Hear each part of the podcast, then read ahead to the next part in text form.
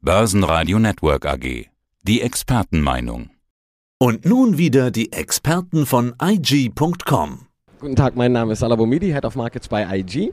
Und bei uns erhält ihr täglich neue Marktinformationen, interessante Inspirationen für das Trading und auch allgemeine Marktkommentare. Ja, und meine Stimme ist Peter Heinrich vom Börsenradio am Stand vom Börsenradio hier auf dem Börsentag Dresden. Und wir haben hier einen schönen Überblick über Absolut. alle Aussteller und Vortragsebenen und Säle. Was ist dein Eindruck vom Börsentag Dresden? Wie jedes Jahr, also jetzt nach zwei Jahren freue ich mich endlich mal wieder hier zu sein. Also ich äh, freue mich wieder mal persönlich Leute zu sehen und äh, es ist sehr gut besucht. Das hatte ich auch erwartet. Der Börsentag Dresden, da sind wir immer gerne zum Auftakt. Normalerweise ja eigentlich immer im Winter. Wir starten eigentlich das Jahr eigentlich mit dem Börsentag in Dresden. Genau, mit minus 15 Grad üblicherweise. Genau, genau. Und heute bei äh, 20 Grad ist doch auch mal eine schöne, ein schöner Trendwechsel, gell? Ja. Okay, steigen wir ein. Was sind die Fragen der Besucher typischerweise hier am Stand? Und eine Frage, die ich oft diskutiert habe, ist 0,5% Schritt in den USA. Ist das einfach zu viel, zu schnell? Das ist Ansichtssache. Ich sehe es relativ nicht zu schnell. Wenn wir schauen, wie die Inflation da weggaloppiert, also wir gehen jetzt in Richtung zweistellig, ja, 10 Prozent kann ich mir durchaus in den nächsten Wochen, Monaten sogar in den USA als auch in äh, Europa vorstellen. Ja, und wenn die Inflation so krass anzieht, müssen natürlich auch geldpolitische Maßnahmen her. Zum einen Zinsen zu erhöhen. Ne? Eine weitere Frage, die ich oft diskutiere hier am Stand, zwei Lager, Ukraine-Krieg oder korrekterweise Putins Krieg in der Ukraine. Es gibt zwei Arten von Anlegern. Der eine sagt, alles gut, betrifft mich kaum in meinem Depot. Über die Angst können wir nochmal sprechen. Und die anderen sagen, oh, was muss ich jetzt tun, um mein Depot noch krisenfester machen zu können? Was muss ich jetzt tun, um ein Depot krisenfester machen zu können? Vielleicht erstmal zu diesen beiden zwei Arten von Anlegern. Wenn ich jetzt natürlich sehr langfristig bedacht bin und mein Portfolio sehr langfristig strukturiert habe, wissen wir, das Kursrisiko ist auf ganz lange Sicht eigentlich schon minimal und zu gar nicht zu berücksichtigen. Wenn ich jetzt über 20, 30 Jahre eigentlich in ein Portfolio investiere, brauche ich mir über das Kursrisiko in dem Sinne, wenn ich sehr diversifiziert angelegt habe, dann brauche ich mir da nicht so großartig viel Sorgen machen. Aber jetzt kommen wir zu dem Aber und zu der anderen Seite der Anleger. Mittel- bis kurzfristig orientierte Anleger müssen natürlich das Kursrisiko immer im Auge behalten. Und wenn ich jetzt mein Portfolio ja krisenfester machen möchte, dann bietet es sich natürlich an, raus aus Tech-Werten, die vielleicht oder Wachstumsunternehmen, die vielleicht jetzt mehr unter die Bredouille kommen, der Zinserhöhung, um mehr defensive Werte in mein Portfolio reinzusetzen oder auch Value-Werte mit reinzulegen, wobei ich natürlich vorsichtig sein muss. Ich darf keine Klumpen bilden, Klumpenrisiken können da passieren. Also man muss natürlich schauen, wie ist dieses äh, Portfolio grundsätzlich strukturiert. Aber krisenfester würde bedeuten, das Risiko rausnehmen, mehr in defensive Value-Werte, Ja. gegebenenfalls noch das Gold mit reinmischen als Safe Haven. Zum Krisenfest gehört ja auch die Definition der Liquidität. Wie viel empfiehlst du? Aktuell ein, ein Cash-Reserven sozusagen, boah, das äh, hängt wirklich von dem Anlagehorizont und dem Anleger ab. Ich bin eher ein Freund, der so ein, wenn überhaupt 10% aktuell an Liquidität hält und 90% am Markt. Also kann man sagen, du bist fast voll investiert. Ja. Alright.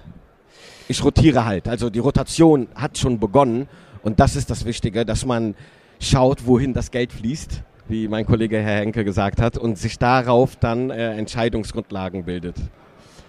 Thema Inflation. Das haben wir auch diskutiert, oft hier mit Ausstellern und mit Besuchern auf dem Börsentag Dresden. Inflation, ja, sie begann locker mit 3,7 Prozent zum Anfang des Jahres, dann war sie irgendwo bei 5, dann hatten wir 7,9 gehört, jetzt 8, in Europa. Wer bietet mehr? Was bietest du?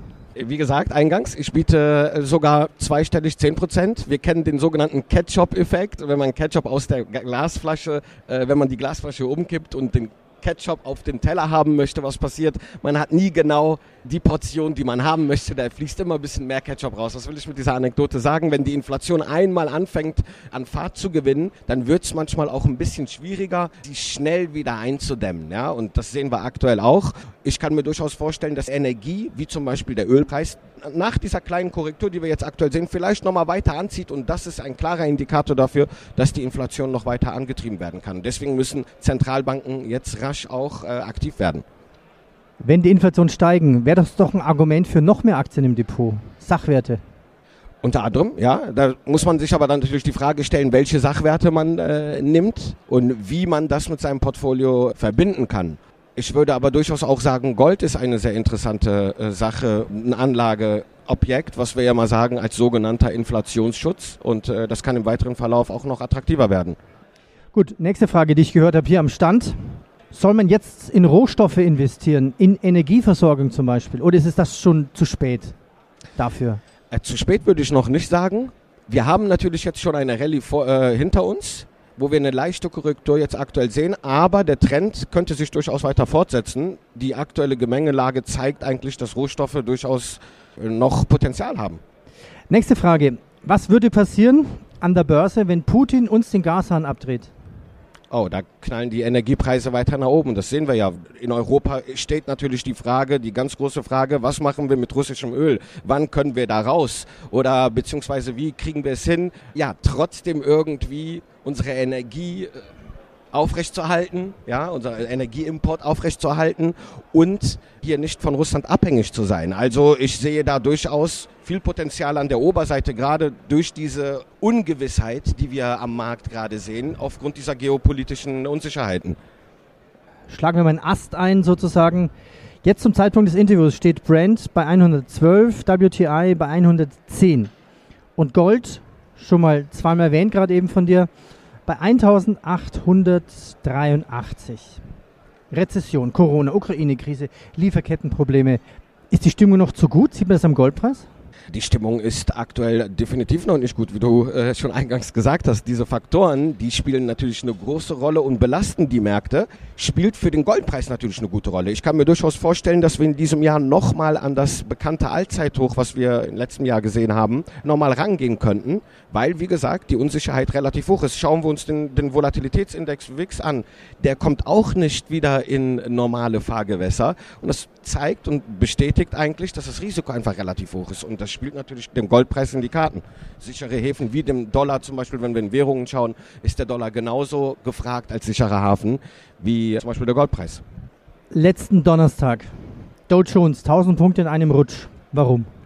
Uh, hope is not a strategy, sagt man auf Englisch zu Deutsch. Hoffnung ist keine Strategie. Und diese Euphorie, die wir am Markt gesehen haben, war nach der FED-Sitzung einfach nicht lange haltbar. Wir haben es direkt gesehen, die Marktteilnehmer haben die diese Euphorie einen Tag zuvor wieder direkt abverkauft am nächsten Tag und zeigt, dass diese Hoffnung, die bei Marktteilnehmern da ist, dass die Zentralbanken doch ein bisschen langsamer an der Zinsschraube drehen, dass das eher Einbildung ist. Und ja, wir sehen es, diese aus, außer Spesen nichts gewesen, kann man sagen, weil äh, die Märkte das direkt wieder zurückgekauft haben. Börsentag Dresden, hier war auch jemand da, der hat dann so gezupft und gesagt, können Sie mir sagen, was mit der Adlergruppe passiert? Oh, ja. Kannst du das? Kannst du uns ein bisschen was erzählen dazu? Wir, wir haben, äh, es sind große Verwerfungen jetzt natürlich da. Es wird natürlich die Parallele gezogen mit Wirecard und man könnte auch vermuten, dass da einige mal wieder gepennt haben. Es gab auch schon wieder Warnhinweise von großen Shortsellern, die schon da lange etwas zu gesagt haben.